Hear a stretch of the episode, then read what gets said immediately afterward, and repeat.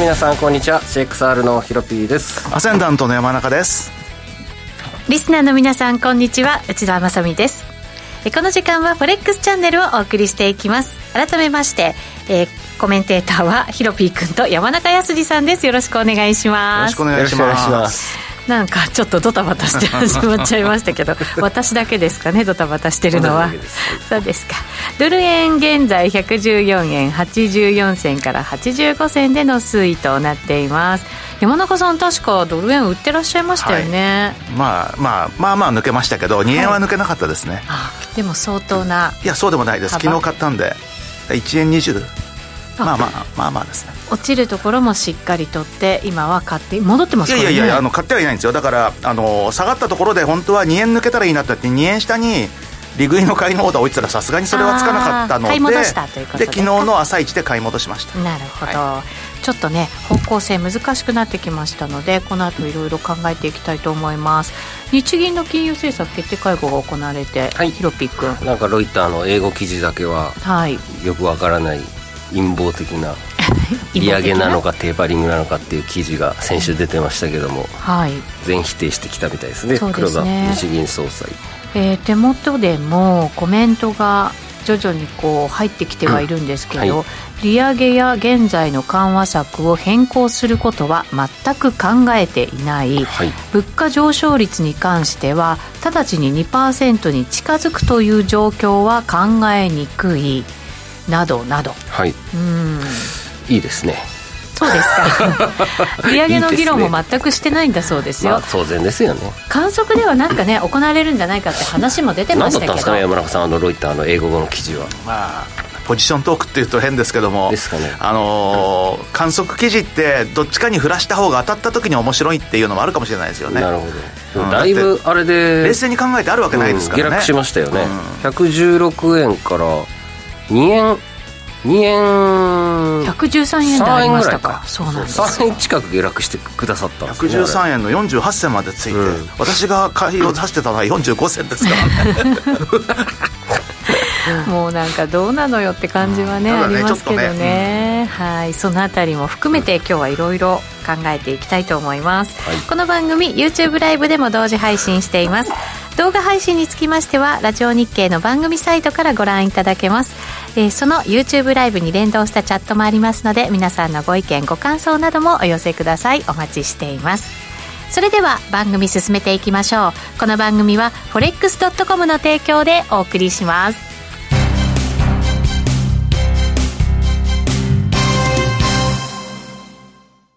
ノックアウトオプションが目標へと導く。よりシンプルな新しい通貨取引。forex.com では柔軟な証拠金設定、リスク限定、簡単なトレード設計のノックアウトオプションの取引が可能です。最大損失を限定し、高い資金効率を利用しながら利益獲得が狙える画期的な商品で、1000通貨相当から取引いただけます。ノックアウトオプションならリスクをコントロールしながら機会を逃さない。トレードに優位性を。ノックアウトオプションや FX なら forex.com でぜひお取引を。講座のお申し込みや詳細は forex チャンネルの番組ページをご覧ください。外国為替証拠金取引及びオプション取引は元本及び収益が保証されているものではありません。FX 取引はレバレッジを利用して取引代金に比較して少額の証拠金で取引を行うために、相場の変動による価格変動やスワップポイントの変動により、思わぬ損失が発生する場合があります。お取引の前に契約締結前交付書面などを必ず熟読し、取引の内容、危険性などをご理解いただいた上で、ご自身の判断と責任にてお取引ください。ストーン X フィナンシャル株式会社金融商品取引業関東財務局長金賞第291号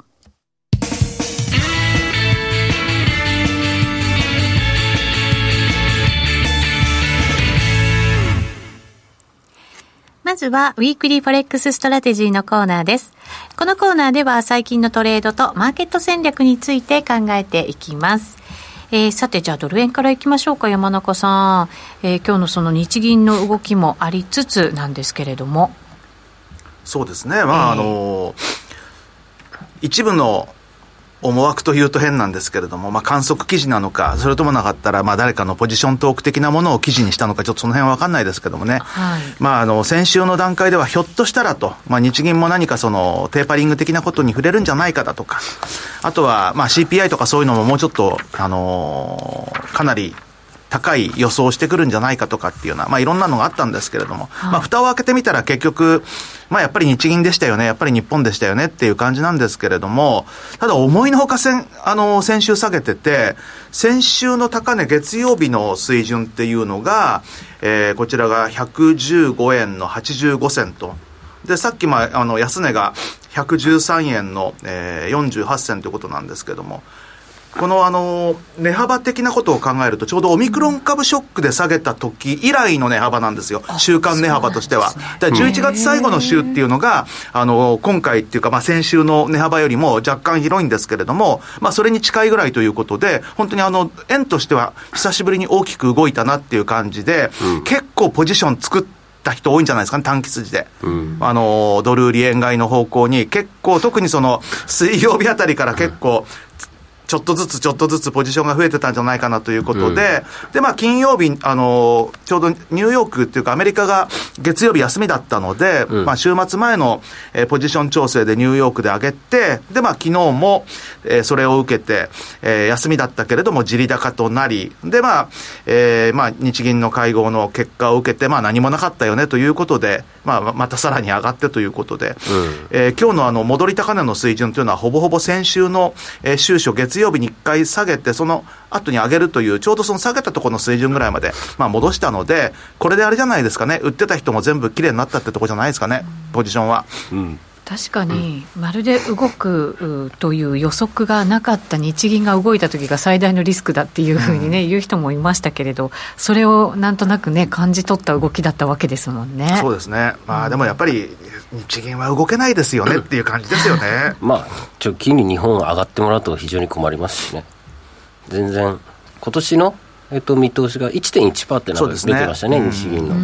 なので、全然じゃんみたいな。まあね、はい、確かにそうですよ、ね、あとはね、もう本当にあのひょっとして、もしその CPI を懸念しているようであるならば、うん、ひょっとしたら為替の水準何かについても何か言うかもしれないなっていうふうにも、ちょっとまあ思ったんですけど、さすがに何もなかったですね。まあ、そうですね、本当にそういう議論すら、行われていないというようなあ一文が今、まあ、黒田総裁の会見行われている最中でいろいろニュースが、全く議論してないっていうのが全くっていう、受けますね。本当そうですよね。何してたんですか？何してたんだろう？ただこのままいくとアメリカの金利も1.8%になってきて、はい、金利差はどんどんますます開いていくわけじゃないですか、まあ、いいんじゃないですか？とりあえず。いいんですか、うんまだ物価上昇、他国と比べると低いですし、日本の場合。まあ、確かにそ、ね,、の後焦るんじゃないですかね。ということで今日はちゃんと原油価格と長期金利のチャートでスタンバイしております。ありがとうございます。はい、原油価格も今85ドル台原油もですね、なんと去年の高値をもう一瞬抜けてきておりますね。えー、っと、前回高値が85.4ドルぐらいだったので、あ、まあちょうどか、同じぐらいですね。同じですね。はい。こうだ。あ、ちょっと抜けましたね。今の直近高値85.48までつけてるんで、全戻しでございます。完全にね、はい、本当に。これでまた CPA 世界的に上がります。また上がりますよね、これね、はい、本当に。本当そうですよね、アメリカなんかでは結構そのなんか消費者の動きにも影響が出始めてるんじゃないかっていう見通しもね、ある中で。いやもうめちゃめちゃ出てるでしょう、ね、そうですよ、ね、去年の1月が、うん、えーと、と50ドル52、3ドルでしたからまあ1.5倍以上ですね、うん、1.6、7倍。他のものも上がってるから余計にちょっと家計にとってはなかなか大変な状況なのかもしれませんけど、これチャート的に見てまだ上がってくんじゃないかっていうような感じにも見えるんですけど。目指せ100ドルじゃないですかね。っていう。ですか。ポジショントーク。ポジション持ってないのにポジショントーク。持ってないけれどポジショントーク、はい、気持ちは持ってますまあでもアメリカがその OPEC プラスに対して増産しなさいよって言ったとしてもねこれ聞かなかったっていう流れがあって、今にちょっとずつちょっとずつ増産してだからもう OPEC から産油国からしたらもう万々歳な、パターンですそうですよね。ロシアも。久しぶりになんかね財政も潤うんじゃないかっていう中ですけど、はい、うんまだまだ上がる要素があるよテクニカル的には、ということですね。じゃないですかね。パンダ的にも、うん、はい。これ要するにその11月12月の CPA が6.8とか7.0って出始めたのがまあこの期間ですけれども、まあ、いわゆるその1年前ですよね前年同月比。と比較するとそのここですよね。2020年の。なので40ちょうど40ドルぐらいか。まあ2倍のうん1.8そうですね。って考えると90とか95までいってしまうとまだキープかそれ以上がまだしばらく継続されるんじゃないですかね。この2021年の12月と比較するとあの50ドルとか60ドル。これが前年同月比になるので、うん、よりより CPI が高まるという、うん、なるほどそうすると FRB もやっぱり急がざるを得ないんだなっていう状況にねうんね、元に戻すならもう一回 CPI マイナスにするぐらいじゃないと戻されないですもんね。あのちょっと前の物価2020年代の物価に、うん、まあそうですよね、うん、そりゃ食料品とか生活必需品が50%とか40%値上げしますよね。値上がりしちゃうっていうまたこのオミクロン株のこう拡大があってそこでもまたサプライチェーンだったりとかっていうところの心配がね,、はい、増してるわけですからね、はい、そうなるとなかなかこう落ち着かない中で各国ちょっと金融政策にはこうシビアにならざるを得ないよというのが世界の動き、はい。で長期金利が今1.84ぐらいまで来ましたね、うん1.85を一瞬つけたみたいですね。もう完全にコロナ前の水準ですからねそうですね、ね、水準にまで戻ってしまったのでこれ山中さん2%ってところが大きなやっぱり目安になってくるんじゃないかと思うんですけど。そうですよね、まあ、2%を超えるか超えないかっていうのは、まあ、結構注目してるんじゃないでしょうかね、うん、そうですね、うん、そうなった場合にやっぱり経済に及ぼす影響というかのもやっぱりちょっと考えていかなきゃいけないっていう感じになりますね、ね、ただまあその前にまあすでにもう利上げは始まってる段階でしょうね。ここからともう0.2上がってるってことはね長期金利がね、うん、うん、そうですね。なかなかやっぱりこう注目が年が明けてからもアメリカの金融政策、うん、本当にそのあたりが最大の注目点という感じで、はい、結構ね、でもね、本当、物の値段は上がってるし、えー、あとは南半球なんで、ちょっと正直よく分かんないですけど、レーガンのトンガの海底火山の噴火とか。で、前回やっぱり大きな噴火があった時って結構農作物の影響とかっていうのもありましたからね。お米がなかなかなんかそうそうそう、あのフィリピンの時ですよね、あれはね。そう、ね、冷夏になるっていう、うん、フィリピンの時は、まあ北半球だったとかっていうのもあるのかもしれないですけど、うん、ちょっとよくわかんないですけどね、その北半球と南半球の差とかそういうのはね。はい。ここからですよね、今で被害もちょっと分かってないような、そう何も分かってない状況ですからね、今ね。そうね。そういうのも考えると、うん、まあ、値上がりの要因っていうのがまた一つ増えたかもしれないですよね。うん。あのトンガのあの噴火を受けて、ちょっとこうリスクオフの方に為替も全般動いたかなっていう感じはあったんですけど、今はちょっと落ち着いてますかね？ちょっと落ち着いてますね。はい。ここからその被害が見えてきたりとかして、でここからの影響も考えつつっていうところになるんでしょうね。だからそう物価っていうところだけを考えるならば、なんかちょっと。抑えるものが何もないなっていう感じはしますよね、石炭とかもすごい上がってるんですよね、今ね。ああのインドネシアが輸出を一回止めてからなんかまた上昇トレンドに。あの豪州産の石炭とかまたすごい勢いで上がっちゃってるんで、はい、今。そうですよね、うん、オーストラリアもこのなんか年度通して考えると過去最高のやっぱり、あの輸出額になるんだっていうふうなね,、ニュースが確か入ってたのを覚えてるんですけど、天然ガスとかもありますからね。そうなんですよね、まあ、全部輸出してるものの物価が上昇してるんでオーストラリアとしてはね、もう本当に貿易的には最高ですよね。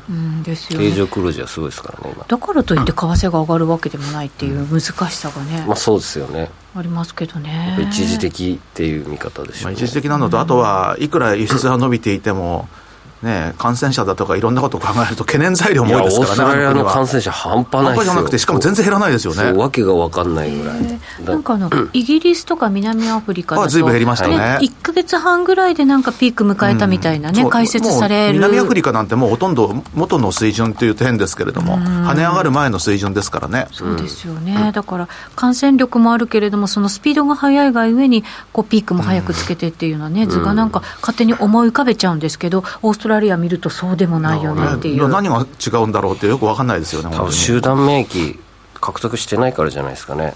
ちゃんと抑えてたから、感染してなかったから余計でしょうね。まあね、確かにね、そう、抑えてると逆にね、うん、そんだけなってる人が少ないってことですからね。そうですね。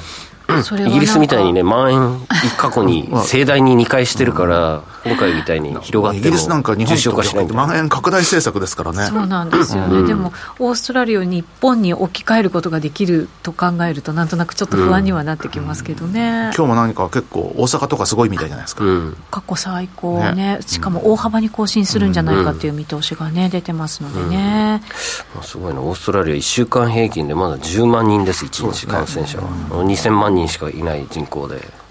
そう人口を考えるととんでもないことですよね、うん、そうですね。そういう中で物の値段がまたさらになんかこう上がってきてるよというのがちょっとねやっぱりまだまだちょっと不透明ですね今年もね。本当に。ボラティリティのある中で相場がね進んでる感じがします。この後ゲストの方をお迎えしまして今後のお話も伺っていきたいと思います。ここまでは Weekly Forex Strategy でした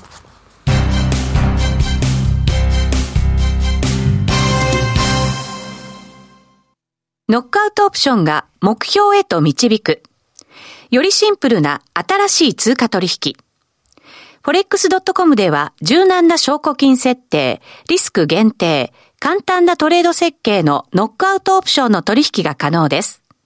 最大損失を限定し、高い資金効率を利用しながら利益獲得が狙える画期的な商品で、1000通貨相当から取引いただけます。ノックアウトオプションならリスクをコントロールしながら機会を逃さない。トレードに優位性を。ノックアウトオプションや FX なら forex.com でぜひお取引を。講座のお申し込みや詳細は forex チャンネルの番組ページをご覧ください。外国為替証拠金取引及びオプション取引は元本及び収益が保証されているものではありません。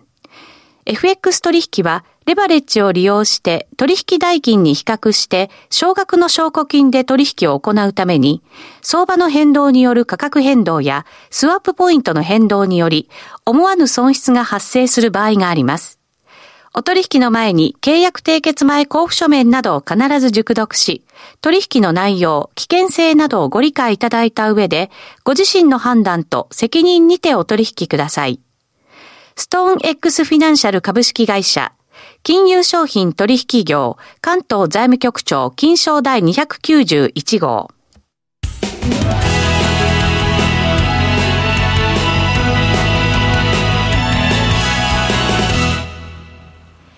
え、さて、ここからはゲストの方をお迎えし、コーナー進めていきましょう。フォレックスラウンジのコーナーです。FX やノックアウトオプションについてのアイデアやポイントなどを伺っていきます。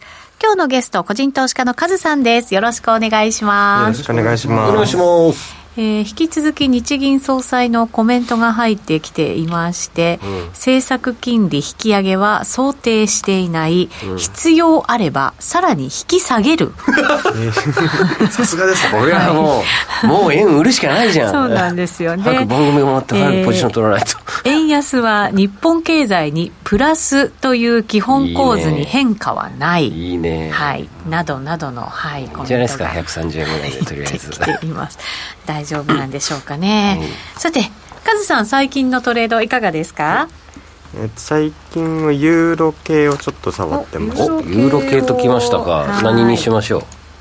えっ、と今日だとユーロドルさユーロドルさん。はい。ユーロドルさんユーロドルを昼ぐらいの下げで拾って。一応まだ持ってはいるんですけどちょっと どうしようかなって。はい。はい。下ひげのとこでちょっと拾って。て、はいはい、なるほどいやここっすね。はい、今チャートに、はい、線引いてくれてますけれども。12月11月かな？11月の25日からの右上がりのチャンネル引けてちょうど。おなるほど。11月か。11月。はい。結構前ですね。結構前ですね。なるほど。はい。ちょうどその一番安値の部分ですね、はい、25日の安値と、うん、あとはなんかにうんまあどこでもいいんですけど1月の適当な安値のとこ結んでもらってあフィボナッチですか？あチャンネルですね。あ平行チャンネル。はい。はい。ええー、ところか。そこのチャンネルを意識してやってる感じです。こんな感じで。あもうちょい上の。もうちょい多分一番上の。はい。左左がはい。はい。あもう一個上のやつはちょうどぴったりになると思うんですけど。あこっち。はい。ああこれでいいですか？あまあ大体そんぐらい大体合ってます。OK はい。で今その真ん中のなるほど。センターラインと、あそこ一応水平も引けなくはないので。そうですね、まあ、そこを良さそうですね。買う買ってまして今ドル円がレジサポ、うん、レジスタンスで抑えられて下がってるので、はい、まあただ今日日銀のあれでどうなるか分かんないですけど、うん、115円超えるまではそれでいこうかなと思ってます、なるほどですね。ユーロ円でいいんじゃないですか。やめます。ここ割り込んだらやめるそこ割り込むかドル円が115円超えたらなるほど。まあそれ以上にユーロが上がってくれば別にいいんですけど、うんうんうんうん、まあそうですよね。っていうので今そこを線にちょうど下ひげの先の方で拾って80じゃなんか近すぎる気もしますけども。75ぐらいに置きますか今のポジが。65にサポートライン引けるんでその下ぐらいですかもしくは。でも今86とかで持ってますよ1386、うん、ここにもうすぐここに置いちゃいます。もしくはこの下ぐらいに置いちゃいます。うん。ストップは？多分僕8個終わったら84とかだってあでも速攻逃げる感じです、ね、お昼の安値割ったら多分切っちゃうとあなるほど。じゃあ即逃げなイメージですね。まあまあ。でも1時間足にすると確かにここは拾いやすそうですけどね。リバーがちょっと弱いこの1時間で弱くなっちゃってるので、うん、まあもう劣角でも最悪いいかなと、うん、これでも垂れてくるとやっぱ全体的にドル買いが強くなりそうですね。そうなんですユーロドルが垂れるってことは。そうだよな。ここ垂れてドル円が115円乗せてきちゃうと、うん、やっぱ全部ドルストでやっぱザ・ドル買いですよね、ドル円がお昼の高値この動き抜けてもおかしくない感じの動きなので、うん、まあ、利確でもいいかなとか思ってます、利益ですけど先週ユーロドルの話でしたっけ？先々週だったかもしれないですけどリスクがこう高まってくるとユーロが買われる傾向にあるなんていう話もね、うんはい、ありましたけど。これユーロドル、うん、結構絶好の売り場だったかもしれないですね、うん、1.15手前って。緩やかなでもそれでも右肩上がりの、ね、構図がありながらもやっぱり波作っててちょっと大きな波になってるかなって感じはしますよねその中でもね。うん。ちょうどカズさんがここで引いて、うん、あでも分かんないか。これ引いたから分かるか。分かるだけか。あでも下でライン引いて上だったらちょうど売りやすいポイントだったかもしれないですね。あでもねこれ13台半ばから後半って何度も試して12月に抜けなかったところに抜けてきたんで、ね、逆に下がってもその辺って感じはしますけどね、うんうんうんうん、下がってもこれですかね。平行チャンネルの加減ですかね、うん、加減では拾うとは思ってます。15とか。確かに加減に来たら拾いたくなりますね、うん、これ見てるとね。ユーロ円はじゃあカズさんユーロ円は見てないですか？ユーロ円はそこまで見てなくて。じゃあ見ましょうか一緒に。はい。ちょっと先日も 売りで入ったんですけど本当に0.2ピップスぐらいの利益で終わっただけみたいのが1個あって、ユーロ円も結構ネタ持ってません？戻って。ユーロ円があの、ね、3ゾーン作って落ちそうかなってあの、うん、いつだ10金曜日騙しになりましたもんね。日ぐらいかな、うん、そうですね。4時間ぐらいにしましょう。そうですよね。これ売りたくなる形状ですよね。12の131を背に売って売ってて、うん、で一旦結構落ちたんですけど、うん、戻ってきたタイミングでやりかけちゃいました、これまだ持ってる人捕まってそうですね。この V 字で戻してこの動き見てると捕まってそうだ僕あのその1個左の上のこっちで打ち込んだんですか？そこのもう1個左ですか、ね、もう1個左。なるほど。12日の12日のいつだろうなこれ。しちゃってください、ね、これ確かにユーロ円見てると。12日の多分お、うん、夜夜ぐらいで。あ11日の夜か。まあこれ売りたくなる。売りたくなる、うん、これは誰でも売りたくなりそうな。誰でもじゃない結構やってる人からしたら売りたくなるやつですよね、うん、でここが騙しになってここがポイントになりそうですね。山田坂さんこれってドル買いももちろん強いですけど円買いもやっぱり結構強いんですかね、クロス円見ると。クロス円というか、ユーロ円結構悩ましくて、はい、ユーロドルがドルでもってドル円と同じ動きをしている時もあるかと思うと、うん、ドル円とユーロ円とで株式相場を見ながら上下したりする時もあるので、うん、なんかね、ちょっとユーロ円とユーロドルとか、あの結構ミックスした動きっていうか、うん、あの方向感がすごくはっきりしてないんですよね。ただ、どちらかというと、どちらかというとなんですけど、この1、2週間はドル円の動きに似てると思います、ユーロ円は。クロス円全般そういうふうに言えるのかもしれないですけどね。どうですか？ユーロ円に関して分析できました？いやまあクロス円全般買いたいなと思い始めてるのでもう日本円は需要ないなと。円売り。うん。買うならあと人民元も買おうかなと今年。うん、うん、元ロング。なんかリスクオフで元買われてる傾向があるような気がするんですけど元って今の動き出るんですか？チャートで。出ますドル元。はい。あの経済的にはやっぱりゼロコロナ対策ちょっとねあの重しになってるんじゃないかとか、うん、まあ、金利も下げる方向でっていうような動きになってるので、うん、ただどこかで経済対策出してくるんじゃないかという期待はもうずっと根強いですよね、中国に対しては。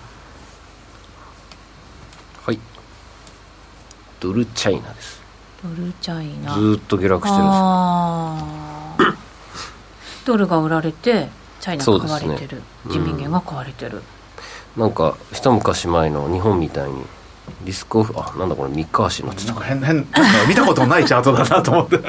週足にしても変だなと。思って失礼しました。あこれが冷やし。冷やし冷やし、うん、でも上値は重たいんですよね。重たいですね、うん結構あの今中国もあの物価上昇輸入物価が上がってるんで、うん、ちょっと原高4人気味らしいんですよね、うん、なるほど、はい、